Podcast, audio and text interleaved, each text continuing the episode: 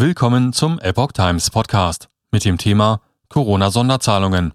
Ermittlungen gegen grünen Bundesvorstand eingestellt.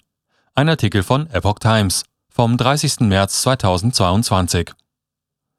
Die Berliner Staatsanwaltschaft hat die Ermittlungen gegen den Bundesvorstand der Grünen wegen umstrittener Corona-Sonderzahlungen eingestellt.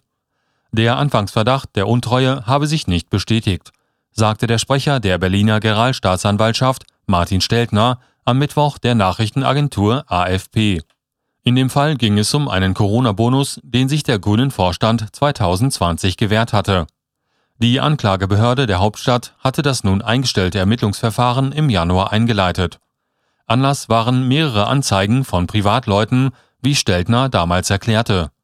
Bei den Sonderzahlungen handelte es sich um jeweils 1500 Euro für die Mitglieder des Bundesvorstands. Dem sechsköpfigen Gremium gehörten seinerzeit die heutige Bundesaußenministerin Annalena Baerbock und der heutige Bundeswirtschaftsminister Robert Habeck als Parteivorsitzende an.